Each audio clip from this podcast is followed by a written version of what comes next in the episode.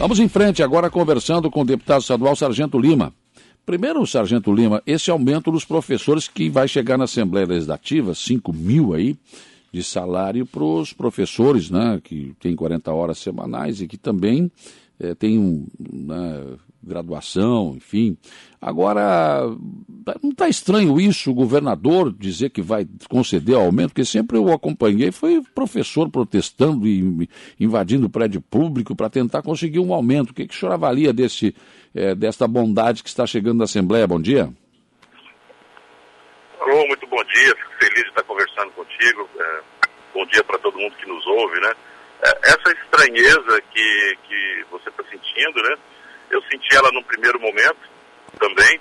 Acredito eu que, que seja uma forma de é, azeitar, né, de, de, passar vaselina na, na reforma da Previdência, é, sem fazer com que ela seja aprovada de forma pacífica, sem maiores é, danos, né, e sem ser desidratada ao máximo ali por, por emendas. Então, talvez seja essa aí uma estratégia, né. Se bem que, da verdade, esse aumento está sendo concedido, né, é, para 2022, não para 2021, é. e até porque, por força de lei, a Lei Federal 173 é, amarra as mãos do governo e não deixa ele fornecer nem mesmo reajuste de déficit inflacionário nesse ano. Então isso aí fica para o ano de 2020, né? E ela precisa ser melhor estudada, 2022. E ela precisa sim ser melhor estudada, é, porque existem dentro dessa dentro desse é, universo de professores que serão a, a, contemplados por esse aumento, ou também tem que ser observada a situação dos professores com pós-graduação, com mestrado, enfim, com doutorado, que investiram na própria carreira e ver como que fica a, a também é, a porcentagem que vai ser agraciada para esses professores. Exatamente, quer dizer, é algo meio estranho para o ano que vem, né? Não é muito sugestivo isso? Principalmente né, considerando que é ano político, enfim, né, não, eu, eu não sei das, das, das intenções é, relativas às eleições de 2022 do governador Carlos Moisés, é, porém, é, é, um direito dele, ele tem do dia claro. 1 de, ju, de janeiro até o dia 2 de julho para poder conceder aumento, para fazer algo, a, anunciar obras, enfim, né, que é onde começa o período é, é, é, eleitoral propriamente dito, no dia 2 de julho de 2022. É um direito dele. Mas que é suge bastante sugestivo, é sim. Agora, isso, esse, esse, esse, tipo de situação, como é que é tratado na Assembleia? Porque eu, eu já vi, inclusive, reações do próprio SINT, que é o Sindicato dos Professores. Sim, nós tivemos uma reunião com o SINT para tratar do plano de carreira do magistério, né? Essa é uma, uma comissão mista que é uma propositura da deputada Luciane Carminati, do Partido dos Trabalhadores, uh, da qual eu também sou vice-presidente dessa comissão, para estudar a progressão da carreira dos, dos, dos professores ali, né? Porém, é, foi inevitável abordar esse assunto de aumento durante a reunião. O Cinti, ele tem seus posicionamentos, sim. É, nós vemos no Estado Democrático de Direito, ele é um direito deles é, correrem atrás né, do interesse dos seus, dos seus sindicalizados são os professores, e ele mostrou um profundo interesse mesmo assim em que os deputados apreciassem é, não só a situação do aumento, é, que é a criação de um piso, mas a respeitar também aqueles professores que são que possuem graduações é, a mais, né, e que eles fossem realmente valorizados também, que pelo menos um percentual desse aumento que é prometido para 2022, o que não é uma garantia, porque de acordo com a, 17, com a lei 173, é, enquanto perdurar o estado de calamidade, que está até dia 31 de dezembro.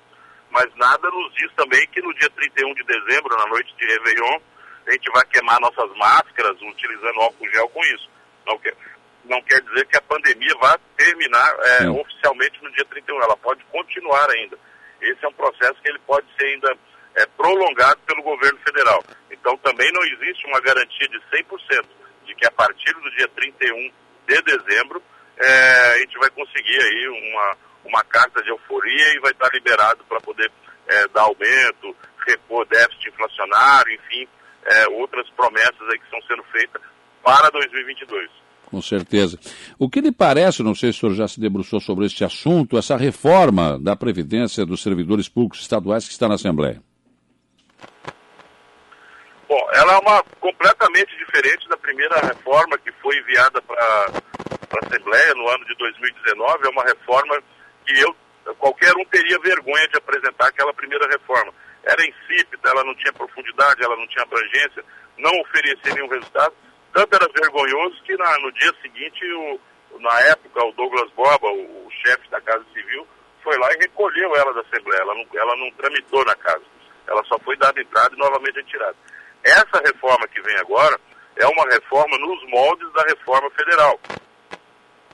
E ela é bastante ampla. E ela, essa sim, surte um resultado muito grande se ela for é, é, aprova, restar aprovada é, na Assembleia. Não existe essa situação, eu gostaria de deixar bem claro para o ouvinte, olha, o deputado é contra ou é a favor. O deputado ele não tem que anunciar voto antes de ser feito um amplo estudo e um amplo debate da, da reforma. É necessário que a gente exponha os nossos pontos de, de opinião em relação a isso para os demais deputados. Os demais deputados também o façam. Ela pode ser, sim, ter 95% é, é, de benesses para o Estado e aqueles 5% que precisam ser debatidos, aí sim ser debatido e levar ela, aí sim levar ela para o plenário para que ela seja votada. Antes, de, antes disso, dizer, olha, eu sou contra ou a favor, na integralidade dela, é, seria no mínimo leviano. Claro. Porque nós estaríamos ali é, é, adiantando um voto sem o amplo debate da, da matéria. Até porque, deputado Sargento Lima, o que acontece é que toda vez que há uma reforma como essa, há perda de direitos, com certeza, né? Ah, com a mais absoluta certeza. Não há perda de direitos, para falar bem a verdade. Existe ali uma equiparação de direitos. Vai se equiparar, trazer mais próximo um pouco o servidor público daquilo que 90% da população brasileira vive. É uma realidade o cidadão comum, ele paga o teto máximo dele, não sei se é o seu caso, se pagar o teto máximo para depois, quando se aposentar, receber um teto também de R$ 3.068. Uhum. Essa, essa é a realidade do brasileiro. Né? Essa é a realidade da, de 98% de toda a população no Brasil, que contribui. Porém, é, quando se fala perda de direitos, dá-se a impressão de que você está penalizando alguém. O que a reforma da Previdência faz é trazer a condição do servidor, colocar em pé de igualdade com o cidadão que não é servidor. Isso Sim. não é perda de direitos, isso é igualitário, é deixar de forma igualitária os direitos. Eu estou dizendo que seria uma questão de equiparar direitos, então. De equiparar direitos, isso sim. Né? A gente tem que usar a terminologia correta. Perda, existe perda de benefícios, tá? Hum. de benefícios que foram concedidos ao longo do tempo né, adquiridos, né, é, alguns é, absurdamente é, é, é, inexplicáveis. Né, nós temos aí aposentadorias milionárias, milionárias do Estado, porque a gente conta que aquilo que você ganha durante um ano, que ultrapassa inclusive esse valor. Né? Nós temos aí situações que não vão ser abraçadas pela, pela, pela lei da, pela, pela reforma da Previdência, são exemplo das viúvas e ex-governadores, hum. sabe? Tem viúva de ex-governador aí que acumula três pensões. Hum. Então, assim, olha, quando a gente dá, esse é um primeiro passo para corrigir mais ainda a situação previdenciária no Brasil. Daí sim a gente vai conseguir trazer justiça, nós vamos conseguir equiparar, colocar o servidor público, que tem seus méritos, parabéns para ele, né? Mas também colocá-lo ali no mesmo degrau do cidadão comum. Né? Quem não consegue sentir a dor do irmão, né?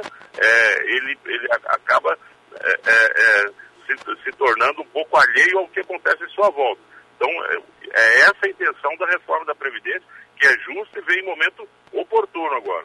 O senhor acha, pelo que o senhor tem conversado aí na Assembleia com seus pares, essa reforma passa tranquila? Como eu disse, ela não vai passar desidratada ela vai, algumas arestas terão que ser é, é, apuradas ali em relação a algumas categorias bem específicas mesmo. É, é eu digo, 95% dela não vai ser mexida, sabe?